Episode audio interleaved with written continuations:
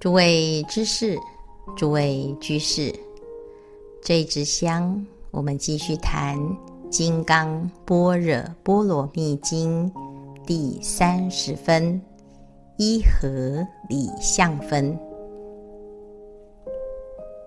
须菩提，若善男子、善女人，以三千大千世界遂为围城，于意云何？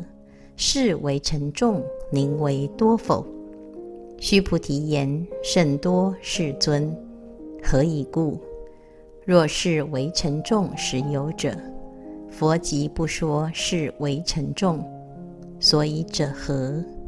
佛说围城众，即非围城众，是名围城众。世尊。如来所说三千大千世界，即非世界，是名世界。何以故？若世界实有者，即是依和相。如来说依和相，即非依和相，是名依和相。须菩提，依和相者，即是不可说，但凡夫之人。贪着其事，这一分名为一和理相分，延续前一分威仪极静分，来阐明无助的道理。在威仪极静分，佛陀宣明正报。无助，如来无所从来，亦无所去。到了这一分呢，就要进一步来深论依报无助，讲两个层次。第一是最小最小的围城，第二是宽广。无边的三千大千世界，从最小的依报到最大的依报，我们来观察是否能够透达实相之理。佛陀就讲：须菩提，若善男子、善女人，以三千大千世界碎为围城。于意云何？是围城众，宁为多否？这里谈到，把三千大千世界击碎，碎成为尘之状。佛陀问须菩提：如此的围城，算多吗？当然，我们可以知道。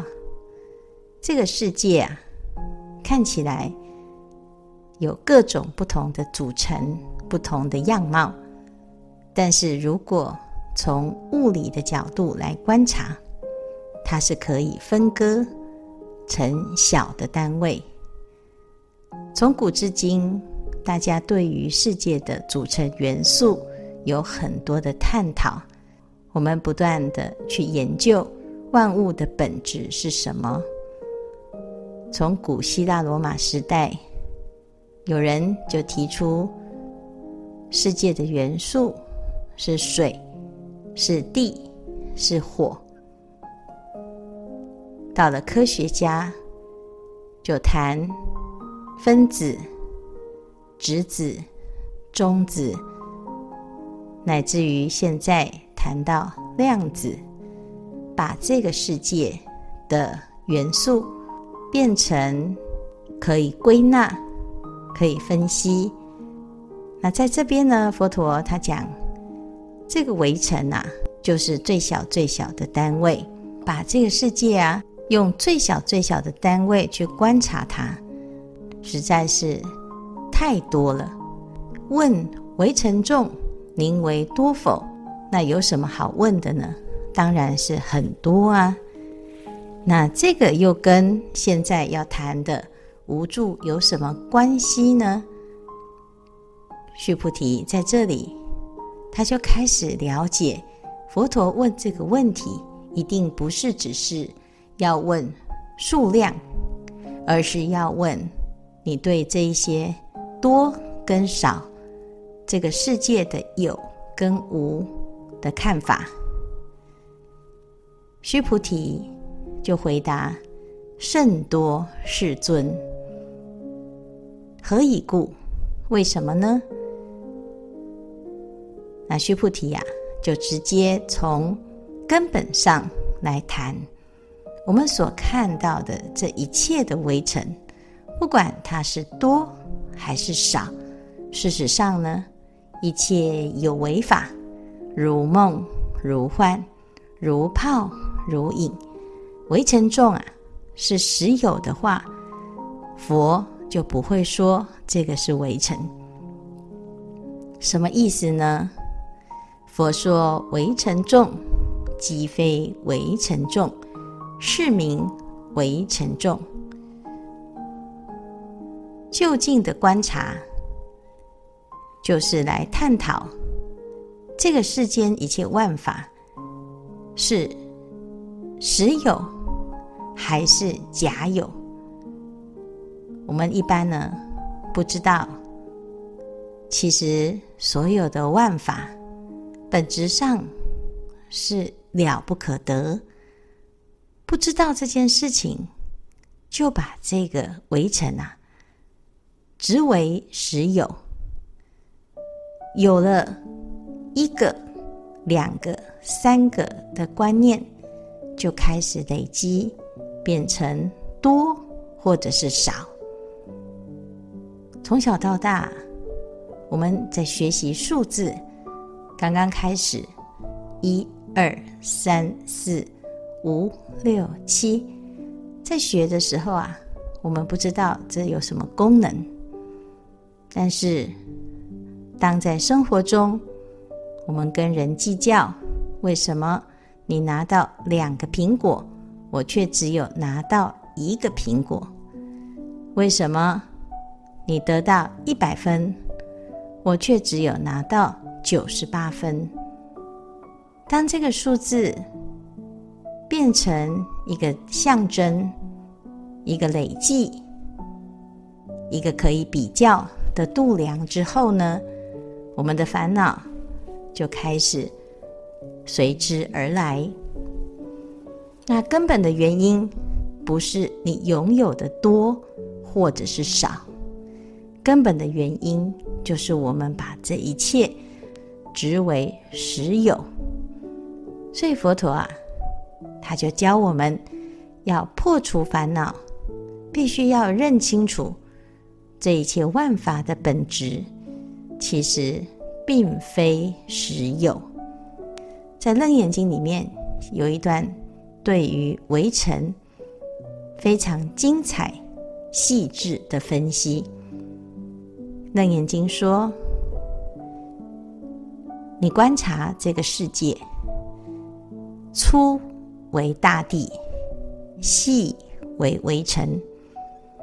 最大最大的就是大地，最微细微细的叫做围城。”如果把这个世界啊，不断的切割、切割再切割，最初的一座山可以切成岩石，一块一块的，一块一块的岩石可以再切割成大石头，大石头再继续切割变成中石头。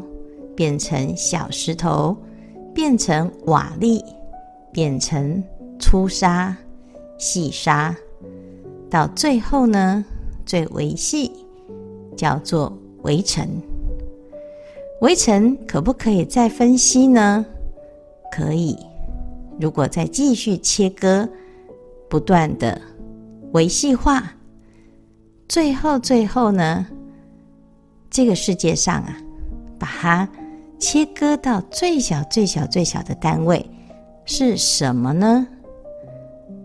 最小、最小的有，叫做邻虚尘。邻虚尘，顾名思义，就是虚空的邻居，临近于虚空之城。那临近于虚空之城呢？在下一步，比它更小的，就叫做空。那这个邻虚尘，究竟是有还是没有呢？佛陀就问啊：如果是有，它就可以再被切割。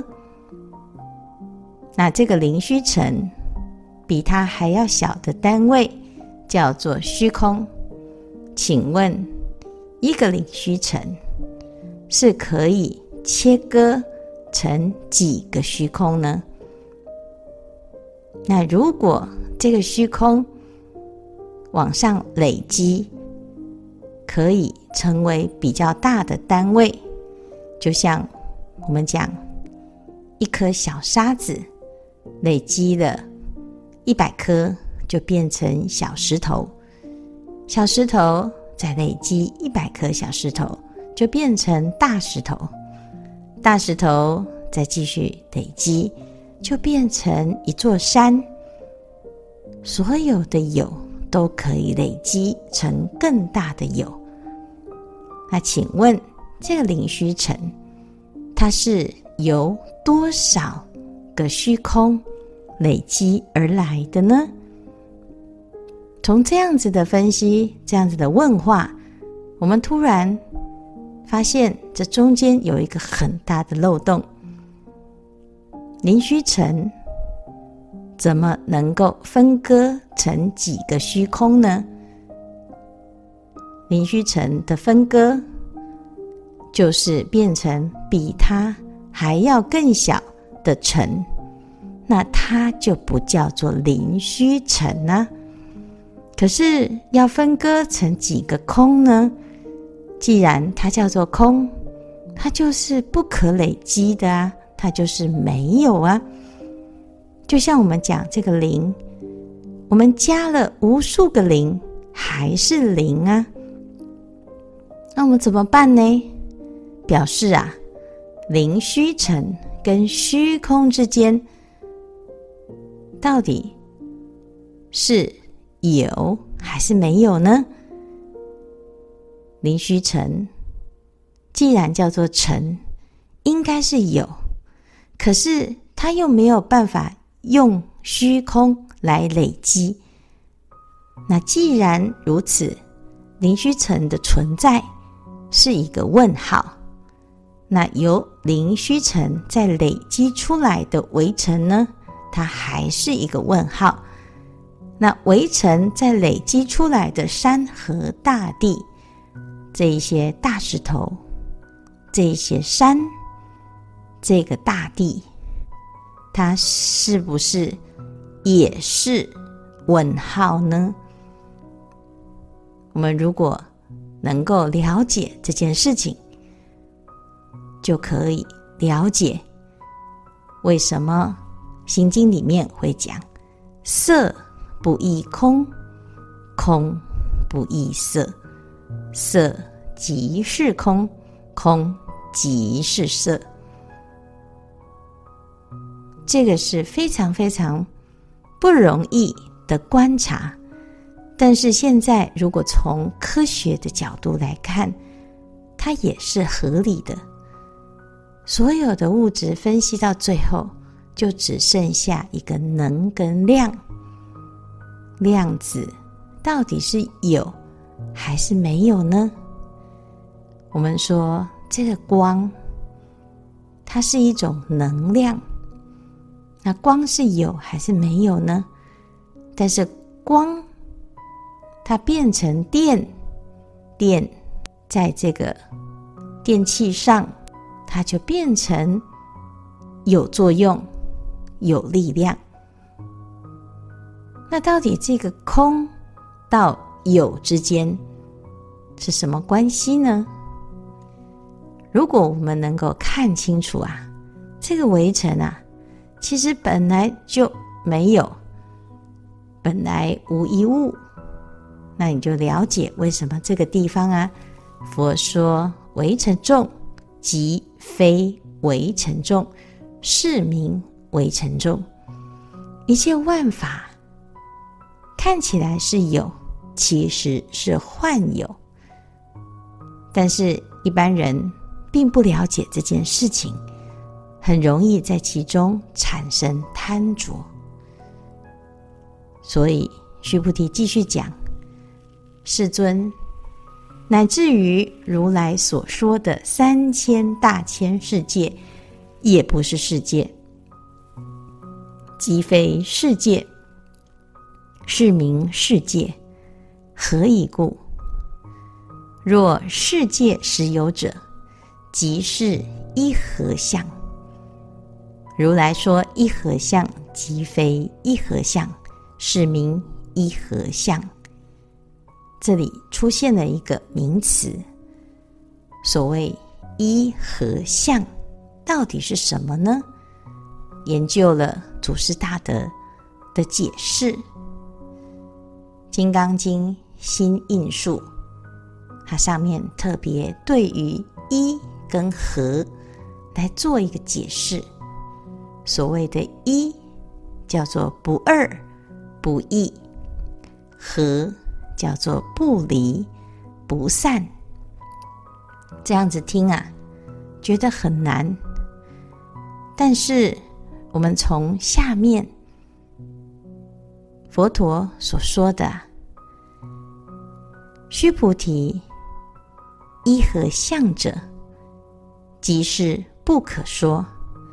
但凡夫之人贪着其事。”可以见到一些端倪，因为凡夫之人贪着的是什么呢？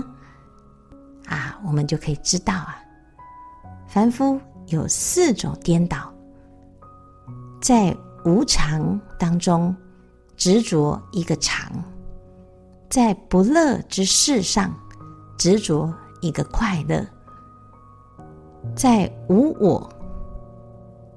生出有我的颠倒妄执，在不净之事，却以为有清净，叫做常乐我净四种颠倒。那我们一般呢、啊，会想要追求的，就看大家在新年。或者是生日的时候许的心愿是什么？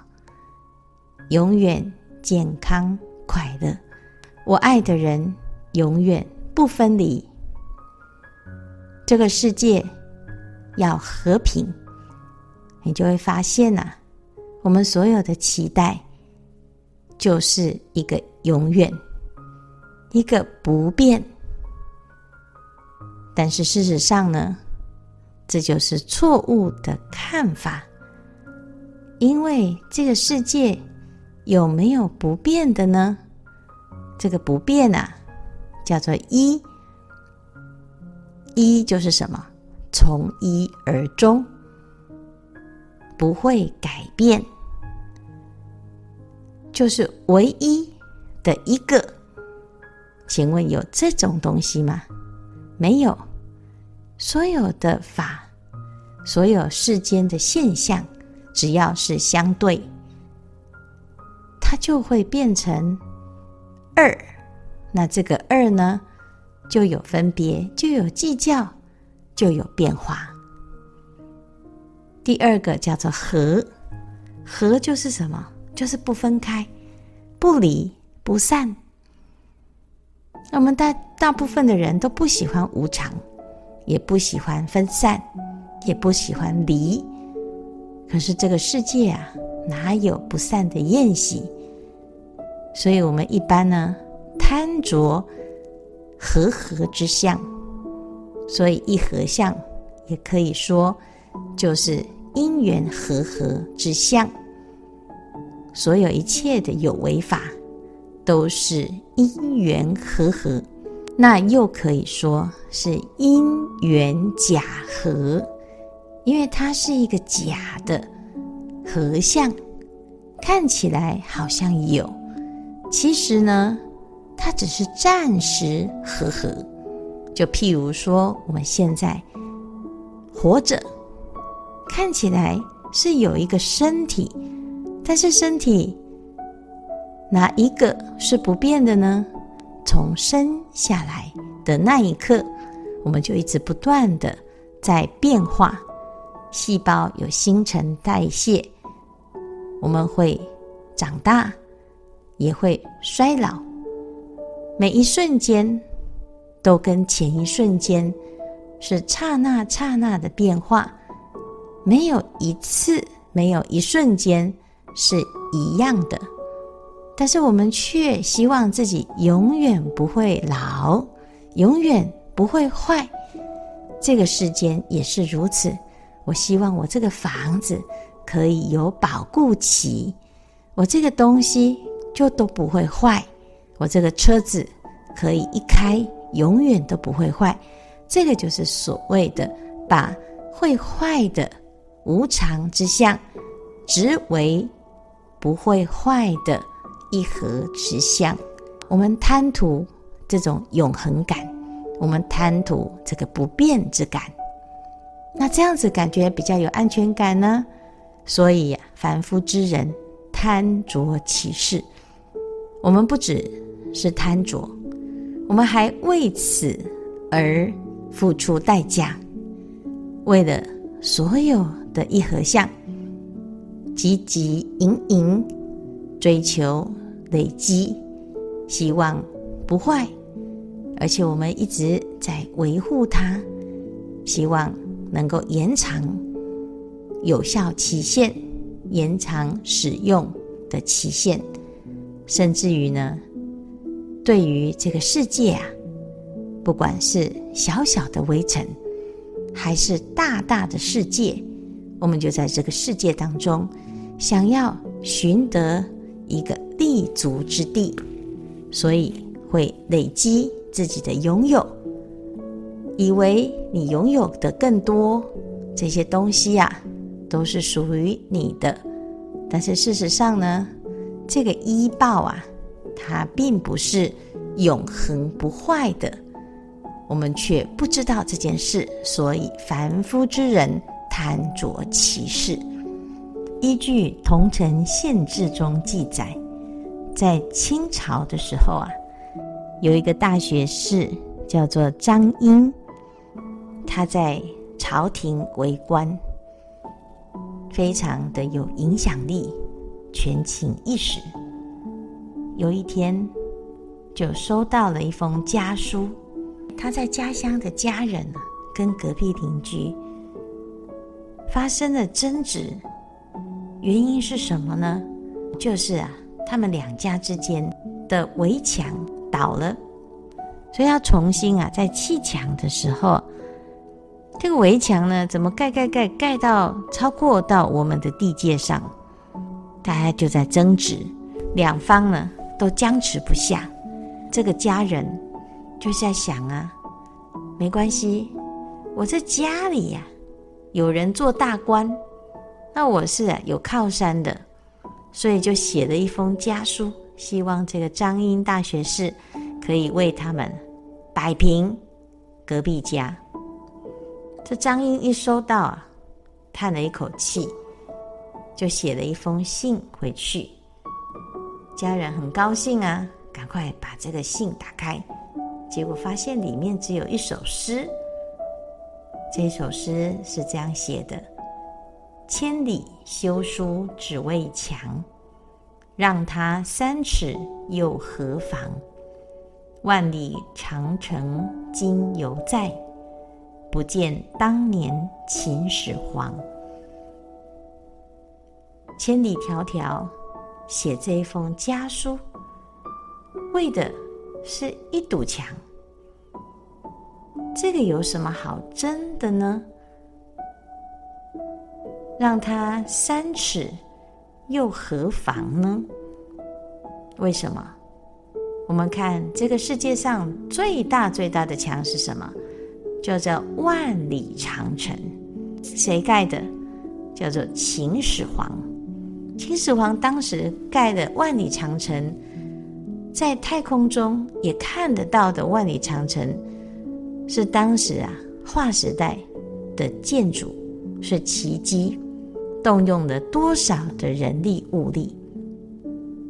如今万里长城的确还在呀，但是建功立业的那个秦始皇呢？他现在在哪里呀？所以啊，一时的功名利禄，如果让我们失了和气，不是非常可惜吗？大家最后啊，尘归尘，土归土，你能够留下什么呢？张英的这一首诗啊，打动了家人。家人看了之后啊，隔天自动把围墙向后退了三尺。没想到啊，邻居一看到，哎，你为什么退三尺呢？啊、那想一想啊，也觉得。这个做了多年的邻居啊，伤了和气，以后见面其实也很难看。那我们要再相处下去，难道要变成罗密欧与朱丽叶吗？那当时的确是没有罗密欧与朱丽叶，但是啊，彼此之间，相处这么多年的感情，最近为了这个墙吵来吵去，的确，很没有意思。那既然你已经释出诚意，退了三尺，那结果邻居呢，也就自动向后退了三尺，三加三等于六尺，两家之间突然多了一条巷子，从此啊就变成当地的美谈。这历史上有多少个权贵，权倾一时？我们留下来的常常都是斗争，最后呢，对立、冲突、互相暗算，许许多多悲伤的故事。看到凡夫之人因为不明白微尘实非微尘，世界实非世界的道理，而大打出手，而耿耿于怀，在佛陀的眼中，真的是可怜悯者。我们读了《金刚经》，想要体会空性的道理，那怎么来了解它呢？我们回到自己的生活，回到自己的柴米油盐酱醋茶当中，你能不能够慢慢的练习放下这一些对微尘的执着？照见五蕴皆空，若不知。是为沉重，即非为沉重。那么我们就是继续因为执着而受苦多深。再从另外一个角度来说，这个世界啊是唯心所现，凡夫的心有挂碍，所以展现出来的世界就是灰尘飞扬。如果我们的心清净了，展现的世界呢，是一片一片的净土。净土的世界叫做黄金为地，琉璃为池，七宝行树。光是想象就知道，那个地方不用打扫，因为它没有灰尘，它都是宝石所现。为什么会有这样子的世界呢？佛陀讲，不可以少善根福德因缘得生彼国。可见，只要善根深厚，福德具足，因缘就会成熟，心就可以现出净土的景象。虽然是如此，净土。也好，秽土也好，佛说世界即非世界，是名世界。没有这种贪着之心，自然展现出来的就是一个自在的光明境界。读《金刚经》启发了自信般若，让我们时时刻刻就在净土当中领受着净土的美好。所谓做围城里转大法轮，就是如此的。如果我们能够知道这一切的围城本质是空，真空又能生妙有，菩萨是大作梦中佛事，借由色声香味触法来做佛事，建立因缘，创造因缘，而不住因缘。那么生活中，时时刻刻都是转法轮之处，时时刻刻都是佛事，这就是般若心。今天的开示至此功德圆满，阿弥陀佛。